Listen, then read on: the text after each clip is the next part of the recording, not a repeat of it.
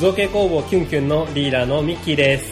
平成の武器職人、無前科大平。えー、漫画家志望の米宮稲穂です。長期堂の大橋です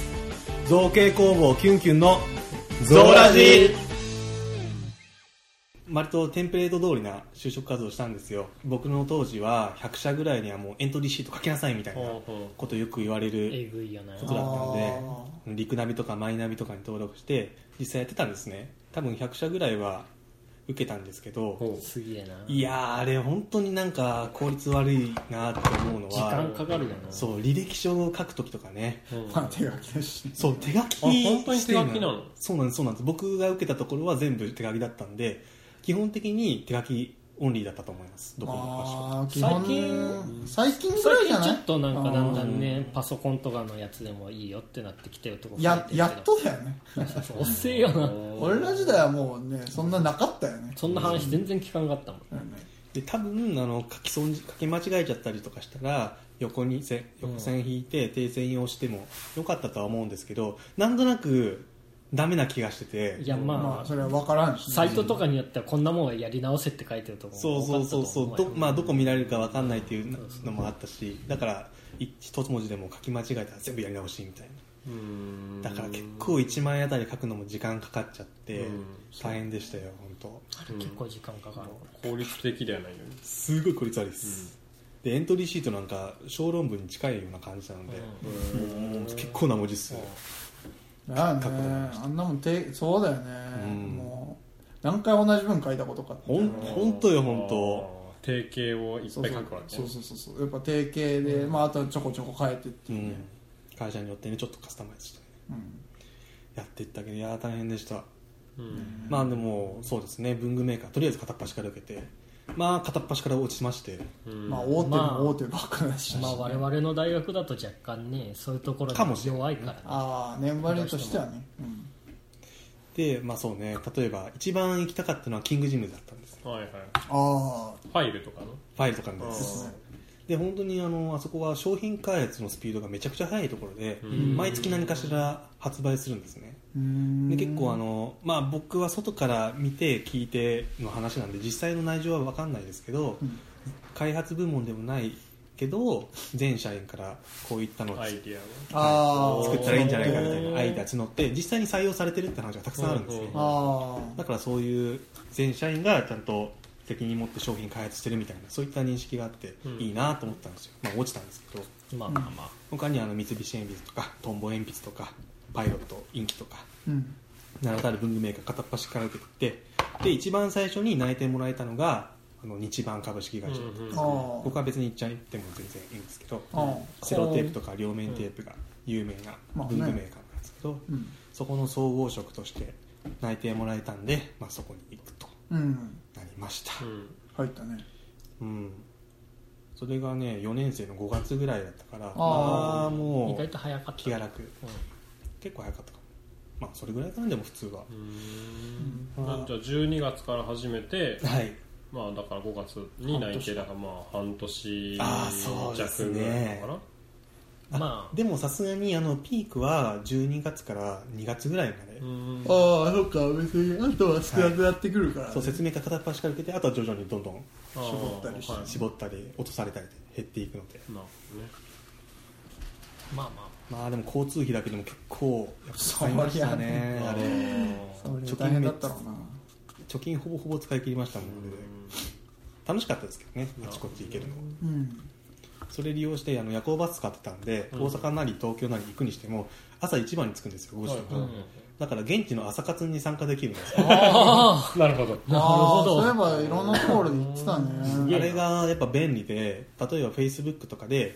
東京朝活って検索すると、んその日にやってるのがザーって出てくるんですよ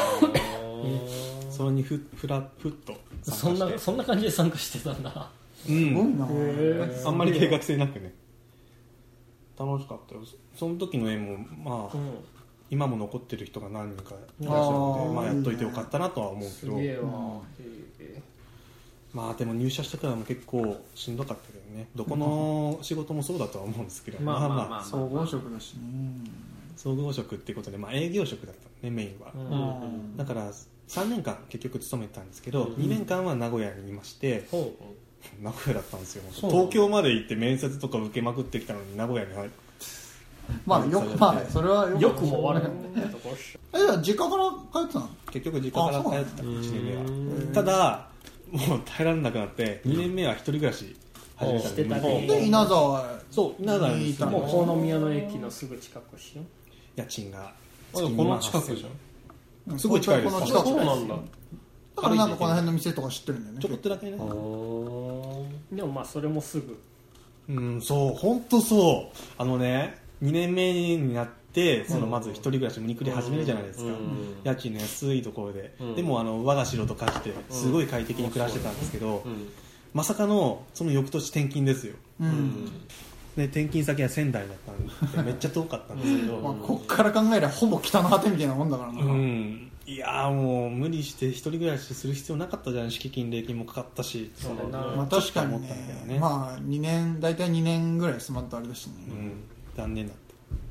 まあでも仙台に来まして、ん家もまあまあ広かったし、うんおう 2DK だったんですけど、俺1ぐらいあえっとねもうちょっと広いかうんへえすげえ一個一個がだって米宮のこの辺 2DK は若干狭めの 2DK、まあね6畳6畳ですあーあーからそうそうなるほどね廊下とかもねえ し広かないらでなんかすごい綺麗なうんマンションに住めて、うんへえいいねアクセスも良かったんですよ、うんなんか仙台駅まで自転車で行けるような感じで、うん仙台駅がそも そもなんて言うんでしょうあの仙台っていう街が、うん仙台駅を中心に発展してってる感じなんですね、あーだから仙台駅の近くにロフトもあれば東急ハンズもあって、はいはいパルコもあってうんなんかあー名古屋でいうと名駅と栄駅にあるような商業施設が一気にギュッと集まってうんいいなあめっちゃ便利だった全然不便なかった、あーでへそっから自転車で5分も走ると住宅街みたいなうんなるほどなんか不思議なああまあ街なんですよなるほこれは若干わかるっちゃわかる感じですよ、超新興都市のあれがあるタイプのねでそんな感じの距離に住まい構えていましてうどうんんまあ仙台は仙台で楽しかったですようーん食べ物全部美味しいですし建物が美味しいの今微妙な発音ガジ滑ラ舌があ食べあ食べ物かはいはいはガジラですか それは腹もですいかんないかんな食べ物ですようん食べ物魚介類がやっぱうまかったですねあー魚類うまかったいで牛すタンは牛タンあーやっぱ美味しかったですそうよなんや牛タン屋さんが本当にびっくりするぐらいあるんですようーん仙台駅から周り見渡すと20 軒ぐらいの冗談抜きで牛の残りの部分どこで売ってるのそんだけ舌だけ落とされてで実はね仙台名物っぽくやってるけど、全然仙台産とかではなくって普通に肉はオーストラリアから仕入れてるそうなんですよオーストラリア名物牛タンなんだなるほどねそう牛タンオーストラリア語でなんて言うだからどこでででも提供できちゃうんだよねほんその気になればえーいやもともと探偵なんて英語英語の下っていう意味だからあそっかじゃあビーフタンっていうそうあ他にはずんだ餅とかまあ有名だったりしてあーそれもあの仙台駅の中に45店舗ぐらいずんだ餅が食いるお店あったりそんなずんだ過剰ずじゃんんだだけでそんなあんのいや本当にあるよびっくりするぐらいあるよ、まあ、それはいいとしてそうですねあの食べ物やっぱ魚介だけじゃなくて、なんか名古屋よりも名古屋で食べる食材よりもどれもなんか一段階美味しいみたいななんか言ってたなそれなななんでそうそう何なんですかね、まあ、土地柄なんじゃないですかいい作物が育つんじゃないですかな名古屋の土地は名古屋の土地は痩せているとなるほどねまあ運搬状況とかの違いかしらねかもねああまあとにかく美味しくて工作地が近いみたいなね目真っ赤じゃんあマジでコントローラーぐらい赤い大この丈夫スイッチのマ眠ジいいやいやあれ目赤くなりやすい基もん本ね目赤くなりやすウサギだもんねいうさぎその部分じゃねえぞ赤いまあ、仕事楽しいことはやっぱありまして名古屋にいる時はその、エリア的には三重県と静岡県を担当していたんでなんでえー両方極端な広いね静岡っつってもまあわかんないどの辺の静岡かわからんけど遠いないや結構名古屋なんでから愛知抜けてさ三重と静岡と両側以外があ右と左でも愛知県も一部持ってたよもちろん愛知分は持ってたんだそうなんだいやそれにしてもこうこうねこうならわかるけそどうねこうでもこうでもなく両こうサだそれもね静岡県のあの沼津っていう結構向こうじゃあだいぶあっーちだ結構結構行くやんほほぼ神奈川みたいなうと伊ころ豆のま根元伊ねで豆の根元やんけあとちょっと言ったら東京みたいなもんだそう本当ねだからあの会社によっては沼津は東京エリアの管轄東京支店の管轄っていうところも結構ああーるぐらいなんだけどうちは名古屋でしたへええでもこうとは言っても1日で全部回るわけじゃなくて、まあそれはねえそれやれって言われたら一月に1回ぐらいこの23日は三重県回ってこの23日は静岡県回るっていう感じで回ったんですようんまあ半分移動はドライビングみたいなもんになるなまあねそれだけ遠いと車用車で行くの車用車ですおー完全に車用車ですまあそりゃそうだわなうまあ大橋君ってちょっと怖いもんううーんんまあい実際乗ってると若干荒い感は営業の人営業の人や急いどるあそういうことかマジかえ営業車はプロボックスプロボックスいやなんともああまあやっぱ営業の佐賀じゃない名古屋とかかもしれんうそうですねん名古屋の人だしねまあそれはいいとしてそうやって遠方に出かけることも多かったんで、ん遠方のなんか美味しいご飯とか食べたりとか、うんできまくったうんりね楽いいしかよったですよねそのいろんなところうん遠方の面白い文房具屋さんとか営業もありがたら行けたしああ営業って言えるしなうんそれちゃんと会社からあのなんだっけあの経費で落ちるの文房具買っていや買わさすがに買わないよもちろんあ経費ではねあご飯実費では買うけどああであの仙台支店に行くとあの僕担当エリアとしては秋田青森あれえっとどこ北海道も行っとったっつっとったよ北海道はねただの応援あ応だ援かから担当エリアではないあれあそう岩手とか秋田青森岩手は違い ましたああれ今チリ宮の城県チリのあれが宮城県の一部とおうそうだ道具得意なの俺だけだからあ福いやいやあそういうこと福島もまた違あううん今チリが危ういから出てこんのかと思って宮城県と あ違うよもう完全にそう得意だよこれも完全に今そう 得意だよ全そうそう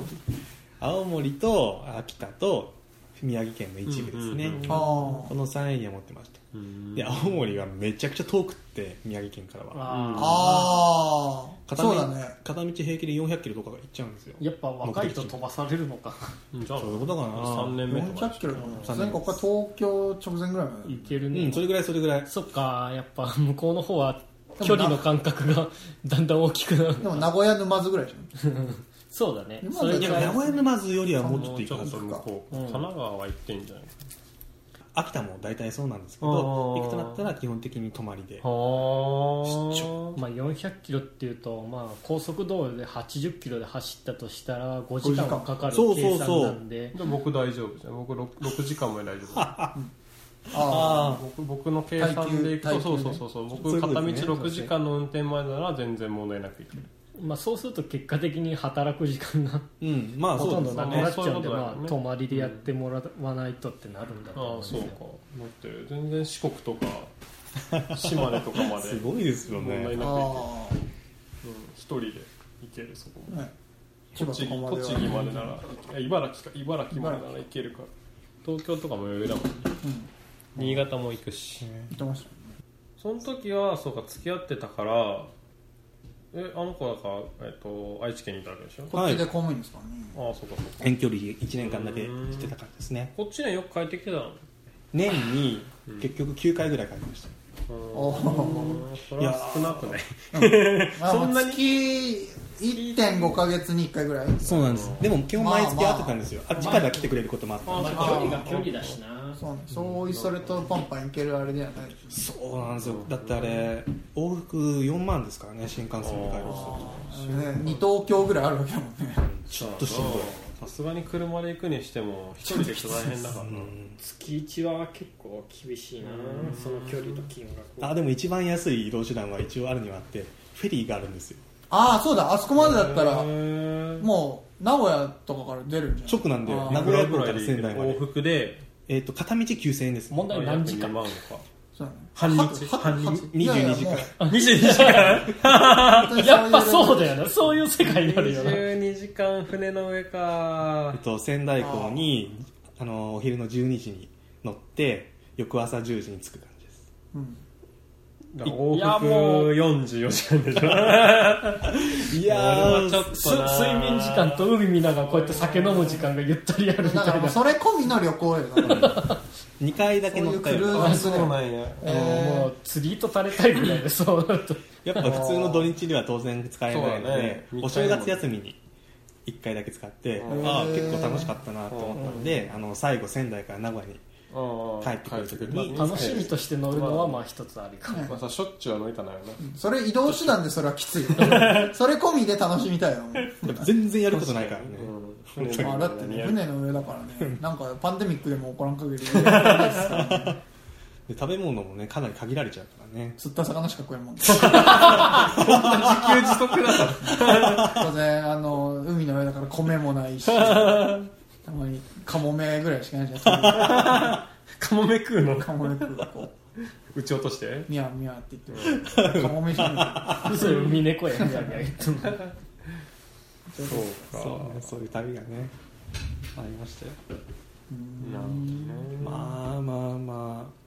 そうですねなんかそうですねさっきもちらっとそんなような話してましたけど僕本当良くも悪くもなんか自分の気持ちが結構うんパフォーマンスに現れてしまうので、い、うんうんなんかもう本当にそんな不満ばっかな感じで、うんなかなか仕事のパフォーマンス上がらなかったです、うんなんかそんなに仕事できる方ではなかったですよほう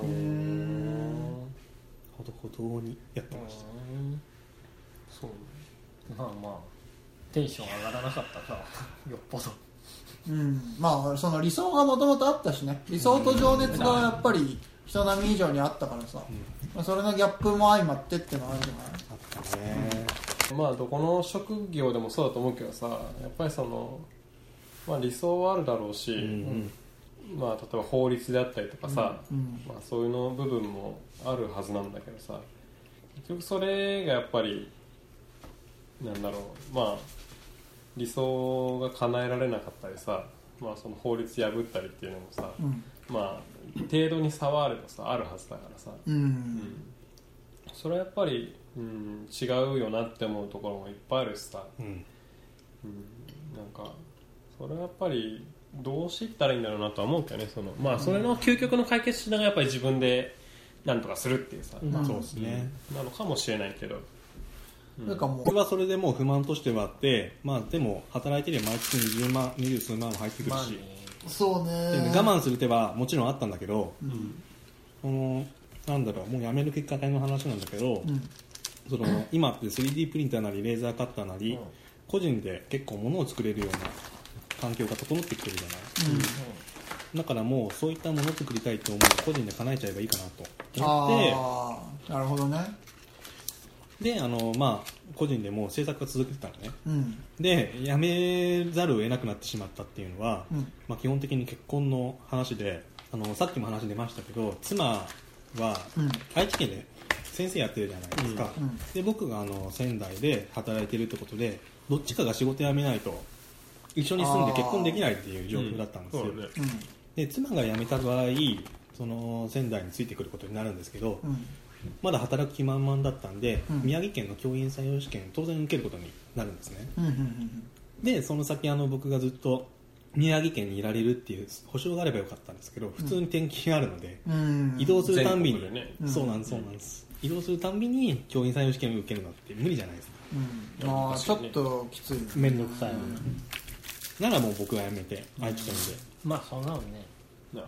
いた方がいいだろうほどねと、まあ、単純に天秤にかけてこっちの方がローリスクだったっていううんうーんだけのことですなるほどねそれで辞めまし辞めるっていうのがもう仙台に行った瞬間に決まりましああ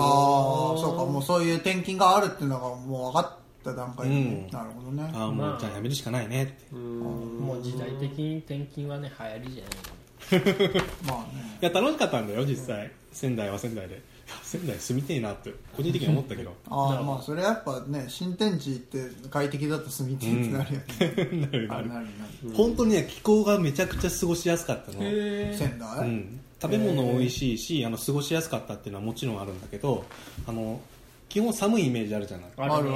で雪がめっちゃ降るっていうイメージが最初はあったんだあけるど、ねうあるんまず基本的に仙台市内は降らないんですへねえなんか守られてんのなオーラと仙台仙別台の枠があってもしかしたら裏裏にはそういう仙時があっ台たの仙台熱幕がそうそれによってあるかもしれないですけど大丈夫マスターちょドっと具体的なまだ理由は分かんないですけど、なんか降らないんですね、仙台市へえでもあの宮城県の中の山あいとかは普通に降るあんあですはいああまあそっちで降っちゃっ多分山かなんかで遮られてそっちで降って市内では降らないみたいなかもしれないね雲がすっからかんになってて秋田青森北海道はイメめージち的ゃくちに合ゃっ降てりまますすね冬なんかもうずっと積もりっぱなしなんであそうだよね車は基本的に車用車全部 4WD が基本ですしいいねへえスタッドレス絶対入ってますいいねいいねっていうのがありましたであ雪の国だねまあやっぱり寒いは寒いんですね寒いんですけどなんか苦じゃなかったんですあ風が少なかったんじゃないあーかもしれないかもねあとあの寒いっていうのはもう分かりきってるんで、うん仙台の家って基本的にあったかい作りしてるんですよああそういうことあーなるかほど逆にそのがっちりなってるからそうそうそう家の中なら快適だったりすなるるほど窓が二重になってったりとかあそうなんだもうあと僕のマンショあン社は内でやらんかったあなんかねもう仙台でそうなんだ北の地はあーそういうことかもっとエトロフとか行 った方が国 外行き過ぎ今国外やんけあと僕が住んでたところがたまたまっていうのがもしかしたらあったかもしれないですけど、うんマンションで両隣が他の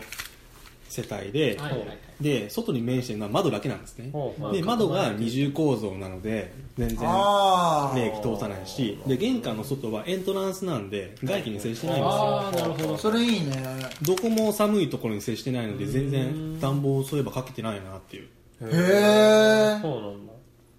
やっぱ作りがちゃうんだなううんん違ねったと思うよくできてたよ本当そうになんだじゃあこの建物の構造じゃありえんのいやこれはちょっとこれ断熱材すら入って ないこれ北国に持ってったら死人出てますよ今外と一緒だよね拳で拳で外まで突き抜ける可能性あ多分さトタンがあって、そうっすで多分空洞るで空壁だ洞もんねで木ですうん一応空気の層はあるんでまあ空気空気は一番の断熱材っちゃ断熱あ材そうかこの前ピン刺してすげえ感じましたもん、うんなんかスカスカだもんスッていきます貫通するからなるほどね瓦2枚分ぐらい、 ってやったらパリパリンってこんな街だから住みたかったですなあすごい好きな図書館もありましたし図書館か図書あ館ー宮城県に多賀城市っていう町があるんですけほうどほうほ多賀城市の図書館市立図書館うがほうほうほう蔦屋が経営してるんですよああなんか話題になってたね、えあータイヤがあのすごい唯一じゃないもうあれから増えてるいや増えてはないないと思うじ確ゃんか唯一民間と提携組んでやってるあそこの他にあと1個か2個ぐらいはあった借りるのにおい金とかかかるのん借りるのにお金かかるのやかかんないですそこは図書館の機能そのままなんですけどえーっと管理システムとかは TSUTAYA が提供してるので、うん結構システマチックで利便性は高くなってまへす、ー延滞料金にかも発生するの しないと思います よそうなのあ僕は大丈夫ですあの蔦屋部分と図書館部分は一応分かれているので図書館はやっぱり普通の図書館として扱いますただなんかめちゃくちゃ内装おしゃれで綺麗でカフェみたいなカフェ本当にカフェなんですよってへーいうのもあのスタバが隣接してましておあースタバでタあバ隣接してんだでスタバで買ったコーヒーをそのまま図書館内に持ち込んでほうほう飲みながら読書とかへーバッシャーはなるなるとは思うまけあ、ど、なるかもしれんけどね、まあ、でも結構図書館って飲食禁止だからさ普通は、うんだからちょっとそこが特別感ありますーすごいねうんであと閉館時間が遅いですえー、なるああほそうど深夜2時と かさすがにそこまでじゃないんですけど5時タイヤタイヤ深夜2時ぐらいまでやってるからさ図書館部分はあいのや5時は横綱ラーメンであすそうかそうだ図書館部分は夜の9時まで空いててそれでも遅い方だと思うんでえすかなりね部分は、えっと23時11時まあであれ違うえっ、とね0時まで空いてたかなあそーまあ大体それぐらいじゃない地方に行くとで隣接してる蔦屋もあ違う、えっとスタバも0時まで空いてるんであなんかずーっと夜中までいられるんですようへえすごいあフラペチーノ食い放題じそうなんカプチーノ食い放題そうですねそこになんか夜な夜な通ってっていうのはやうんよくやってましたゃん楽しうーくんそうなんだ仙台かていいとこですよもう一回しか行ったことない行ってます逆に行ったことあるんですねあるよ多分なんか学会だ院生あの時のその美術のなんか学会が仙台で行われる大会ででなんか 前日になんか本当はなんか車で行きたかったんだけどうんなんか思ったよりなんかよその多分日の日中になんか石膏取りかなんかをしてたかなんかでああ思ったより伸押びしたんだてはいえもうこれ車で行くには徹夜で行くしかないってなってうんちょっと無理だってなって多分その時初めて自分で新幹線の予約取って新あー幹線で行ってる気がするうんあれじゃあ携帯落とした時じゃないあれはだって新潟行った時あれ新潟かうんそうか友達となるほどですねそうで行った行ったでも俺多へ分ー地震の後東日本大震災の後うんのああその年の多分あ12月とかだからあああれじゃあ1年2年じゃあ3年だあか3な年か4年に行ってるんじゃないですかそうな誰るがあじゃあじゃあその後だよ震災の後だよとあ陰日のあああそういうことか陰日の12月とかかな、うん仙台は全然復興してったからああまああっちはそうです、もう早かったです僕がもう移り住んだ頃には完璧でしたうん、まあ多分私がまだあそう学生だもんな、あそううーんまあそうですねそんな感じで辞めて名古屋戻ってきてで1年間だけ何にもしない状態が続いてまあその間就職あの再就職活動として公務員試験ああ試験は受けなかったそっその時だもんねだうん、まあそれは聞いたことがあったんだ試験受けてるっていうのはそうですね公務員の、まあ、し町役場とか市役所のまあ言っとった試ね験受けに行ったりとかしてましてでうんしれっと水面から小規模の準備してたんですよううんまだ小規模の名前が決まってないうんああうんまあその文具メーカーの準備をうんしてたわけだなんか仙台にいる時から進めてはいたのねあうちの商品をあの量産してくれる職人さんとか工場を探してああ回あったりとかしうてん良さそうなところ見つかったんですけどうん結局は名古屋に戻ってくることになったんで、ああまあ、使わずじまいでした今の工あ場は名古屋元々探してたもん名古屋ですうん名古屋で意外といいところが見うつかっんてよかったなっていうで、まあ、結局どこにも受かんなかったんで、ううんうんんまあ、どうなるかなっていう状態だったんですけどしれっと小規道を始めちゃいまして、うんねえそっちが意ね外と軌道乗ってるし、ねそうだよね大盛況ですからねまあでもぶっちゃけ正直あんまお金ないわけねそうなのいや最初は結構稼げたんですよ、うんでも当然あのうちの商品そんなにどんどん新商品出してるわけじゃないんあでーそうか最初に売れた分、うん売 れ買ってくれた人がまた買ってくれるわけじゃないあーそっかまあ、こう次2々個買うような商品じゃないから二個三個買うのは消耗はせんしそねこがそうなんですよねうちの弱革っいとてこでまあす持ねつと持つものだからねうんソニータイマー仕掛けるしかない電化製品じゃないの時間経つとプチプチプチって縫い目が切れてくる質落ちたなーってなる糸の弱い糸弱いやつ使うっていうのはありかもしれない客裏切ってどうすんのやりまそすようそうやって考えると確かに常に新規客を開拓っていうのは無理があるもんうねんそうなんだリピよーターの方が狙いやすいもんねうんまあ、でもリピーター作ってもあとはコレクション性あるもの定期的に買ってくれるわけじゃないのでだから頑張っちゃうからねまあまああれもそんな儲かるわけじゃないあんれでねはそうなのあれでそんな財をなすの は利益率は高いけどまあねなるほどねまあ、それはいいとしてそうだからその最初の方は結構ん収入はあったんですけどまずそもそもうちの最初のオープンのやり方として、しまあえー、と3種類商品があるんですね、うんうん当時は、うんパスケースとペンケースとシステム手帳の下敷きだったんですけど、うんパスケースだけあの業者にお願いして量産してたんですよほーそう他の2つは僕がハンドメイドで一個一個作ってたんですね、ほうへえであの販売していてよし売れある程度溜まったぞってなったら次はペンケースを量産しようってなってペンケースに投資してガサッて在庫抱えて、うん次次はは工場に頼むってこと量産するってことそうですそうですでそれもその一個一個当然定価よりは安くはなるんですけども結構ロットがあの100個とかになっちゃうので当然あの3 4 0万ぐらい一気にドッと使うことになるんですようんうんうんだから調子乗ってその量産だ量産だってやったらちょっとお金なくなっちゃってまあそりゃだってそうだよなどん100とかねそいうそうっちゃうもんねどんどんあの一個一個作ってるのやっぱ大変だったんであーどんどん楽になっていきはしたんですけうどんそれに伴ってどんどん売り上げもまあ当然落ちていってあー今結構きついんですよねあそうなんだうん在庫があってそれで結構いろんなとこ開拓しよう感出てあるあそれはやっぱいろんなところ行かなきゃうんそういうことだねその商品が増えない以上はやっぱり新規で開拓するし開かない拓するそうですね売り先を開拓してでうん今年に関してはあの、まあ、豊富でも言ったんですけどもうちょっとあのハンドメイはいはいド作家寄りに活動していくので商品まずやっぱり商品を作り作品を作りたいっていうのがうん一番根幹にあるのでうん小規模を始めた理由としてうんうんどんどん新しいものを作っていきたいですしうんあとはあのイベントにもどんどん出店していってうん売り先開拓とかあとお店への営業とかもしていきたいですうね。んあっていうのが今のところかなっていううーん高橋さんいやーきついよっすくわかりましそういう意味ではさ大橋の作品っていうのはさどういう部分になっていくの、えっとうん、だハンドメイド作品ですねからこういうあのニッパーケースも作品になるの作品になりますこおーなるほどね、の辺はもちろん今全部手で作っててうんうん、しばらくは手で作るつもりですうーんなるたうほんどねオーダーメールとかは受受けようと思えば受けるのそうなの例えば例えばだけどさ自分がそのツールを持ち運べるようなその結構刃先があるものが多いからさ、はいそういうのを保護するようなあ のツール用のしかも専用のケースを作ってほしいっていうのがあったらそういうのも受けれ受けるつもりとかある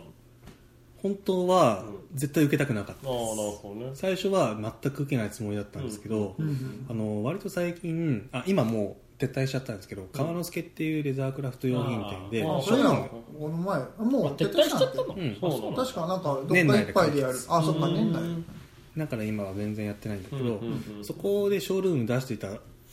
ですが、うんそこ当然あの革屋さんなので、うん作家さんたくさん来るじゃないですか、うんであとは、えっと、そういった作家さん目当てに来て、うんこういったの作ってほしいんだけどっていう相談を持ってくる人もいるんですね、ああで基本的に窓口として僕がいるので、うん僕があ受けることが多かったんですけあど、ー意外とそんなにできないこともないなって思ったので今はちょっと受けてもいいかなっていう気持ちにはなってますなるそほれどはその受けたくなかったのはなんでなえっと僕 はの、うん人のためにあんま物作れない人なんですねっていうのもあー例えば1個だけ自分が欲しいパスケースを作るじゃないですうか、んうんうんもう1個作りたくないんですよ量産その販売するとなると、うん量産10個も20個も作んなきゃいけないじゃうないんですか、うんううんん結局そこはもうなんだろう経営とかそういうところの話になってくるからね開発だけの話じゃなくなるしうねんうんで時間も取られるし同じ工程の単純作業になっちゃうし、うんなんか面白くうんうんなんていうんですかね結構やってて苦痛に感じることが多かったのでそれを全部外注しちゃってるっていうのが今なんですねうんでそのオーダーメイド受けるとなると100%それになるのでうんうんあんまり面白くないんじゃないかって最初思ってたんですよああそうね自分のその意思の介在がないうんそうそうそうそうそうほだからやめようと思って時間もめっちゃ取られるしうほうほうほやめてたんですけどいざやってみたら意外とあのその人の要望を聞いて、うんこういったのどうでしょうって提案して、うんそれでなんか一緒に開発進めていくって形が面白かったので、うん今ああはやってもいいかなって気持ちうですねうん本当に小規模の共同開発って思えばうんうんうんうんそんな感じそんなあ感じあこれこれみたいなもんうんってことじゃないですそんな感はじでいすそんな感じですたまたま自分もツイッターツイッター自分あんま見ないんだけどさ見ないっていうか多分君たちのよっぽど頻度高くかああ見てると思うんだけど本当に多分たまたま見た時になんかニッパーケース作ってたからおっと思って多分あの何やリプライっていうのあのはい返信もさ、多分あんまりしないんだけどさあすげえ早い段階でくれましたもんねありがたいですたまたま見ておーって思ったかあらタイムラインに上がってたってこそとうはそう最そう近そってうことですかそうまあそれで見たけどですなんか本当にちょっと後にすぐなんか新しいのが来てたからさ、うんうん、っていうのもあって結構そういうなんか自分のその道具に合わせてほしいとかっていうのも結構あると思っててさ、うんまああのツールケースを年末に買った時がそうでさうんあの本当はもっと幅が広くて入れたいものがあったんだけうんど、うんうんやっぱあのホームセンターにはさうんこれがマックス大きいサイズではいはいはいうんそれ以上のやつはなくってさああもう多少重くなってもいいからうん大きいやつが欲しかったな、ああうんそれじゃないと本当コンテナボックスになっちゃいますからねコンテナそうそうでうんコンテナは今度は要は片手で持ち運べること持にちなってない運び用じゃないですから、そうね、そもそもあれは両手で運ばないかんっていうふうになってるっぽいから収納するあんまりそのだ出し入れするもんじゃないでそうすか持らちね、運びをする前提がないっていううんうんうんうんうん収納用ですかそうそうそうそうだからちょっと不満だなっていうところはあるなるよねほどですねだからそれは多分どれでもそうでさあそのそういうのをこうなんかオーダーねあうんあのできるさしたいっていう人はきっといるんじゃないかと思ってうさ、んだけうどん自分らも僕らもキュンキュンもそうだからさああ確かにそうその個人個人でこういうのが欲しいとか、うんこういうそのものができる、うん、例えば武器が欲しいとか、うんコスプレグッズが欲しいとかうんオブジェが欲しいとかうっんうんうんていうのにこう答えてるところだからさ、うんうん、まあすごい遠回しな言い方になっちゃいましたけど今はオーダーメイド結構受けたいなって気持ちなのであー話はもうウェルカムですよなるほどこのニッパーカバーなんかまあシンプルなやつですけど結構楽しくってへえ1個目作ってうん先輩からフックかけたいよって言われてうん2個目作ってで3個目が今これなんですけどうんこれも1日のうちに全部作ってますもんねうん、だよねすぐだって勢いでうん、すぐすぐ2号機ができてたからさ、ねうん、これカットはだってやんのこれカッターですよただああそうなんだそんなこんな綺麗にいくんやあいや切りっぱなしだとやっぱり汚いですああそうなんだ汚い処ん理ですするけんだどそうそうそあうー小場ばし所理小ばしょりっていうのがあっどうするのてえっとあの いろいろやり方あるんですよ、うんうんなんか水のりみたいなやつを塗って木片でキュキュキュキュキュキュってひたすら磨いてあげるとあーまあまあ綺麗になってきまあすーほうこれはどうやってやったのこの同じですねあそうなんだ塗って磨いてあげて、まあハンドメイドだとそれぐらいが一般的なメジャーどころでしょで僕の場合はこの上にちょっと薄く蜜ろを塗ってさらに磨いてあげてよりツルツル感出してまはす、いはいほなるほどねそうかうあかんハザードレベル上がってきてるやばいいや、やままあ、あそ飲んだ後の火星の 火星の力あなんだ生き残りのこまあでともそうかそれでも別に入る帰りますよケロロと一緒ですもんねサイズほぼえボルトケロロ分からんケロロ持ってねあいけるおおうんあ先はガードされるもんねいいねこのままかけとけるしそれがいいですよねスンとそうやってそう僕正直まだ D 缶バージョンが気に入ってるんですけど、まあ鳩目バージョンの方がいいですか D カンの方がなんか壁にネジとか釘とか刺して引っ掛けるには便利だと思うよ穴だけあ穴だけバージョンだとネジとか釘の頭のサイズが合わないとあーそっちだと入これより太入んいってなる太いっていうかでかいと入らんってことかうんそうっすうーん確かに、なん理か科の方がま引あっそ掛こけやすプそうラスでキーチェーンとか作っていくんだったらうんうん丸缶はいいかもしれないですまあ、その用途がどれだけ重要あるかにもよるけどあと鳩目を入れていくと鳩目の分だけその長さがちょっと短カくバーできなくなっちそゃうういうことやねちょっとじゃあいろいろこの形状のもの持ってくるかな ありがとうございますとりあえずニッパーは入るこういうタイプのニッパーもあるんだけどさこのここにあそなんかれあそれここはについてるそれはちょっタイプまあ深さ的にいけるかどうかファッションとしてこうやって腰元に引っ掛けたいってこうやって、あのこれはいけるねなんかそういうイベントとかでさあと懐が結構深いファッションとして攻防感出すためにそうやってでそう引っ掛けてくとちょっとおしゃれだよねそれがそういうその需要もしかしたらあるかもなと思って、この金具の候補としてさナスカもね考えてはいたんだよなんかアンティークっぽい感じのねそういうのもいいけどね、まあ色が、まあ、色はまあその革によるよねまあ D カンになんか別のあれでくっつけりゃいいと思う、うんそうそうなんだよあのなんだっけカラビナとかそうそうあれ引っ掛ければそれと同じようなことができるからこんな感じだったんだけどさああすげえありがとうございますあ全然入んないというかさ大きさ的におラジオペンチとか丸やっとこあー大変はダーツ長いね引たらおしはまいい、したいなでも正直売るとしたら、ニッパーカバーとして売ることになるのでまあうん丸やったことは別に入んなくてもいいんですけどそれこそ大きさ変えれば別にこういうのとかでも入るってことそうですペねンチペンチ入れますペンチカバーこれは収録ペンチは いやペンチは間カットして結構っていうかまあ大体終わったんじゃねまずなんか適正価格の話まあいいんじゃない教師が出てくる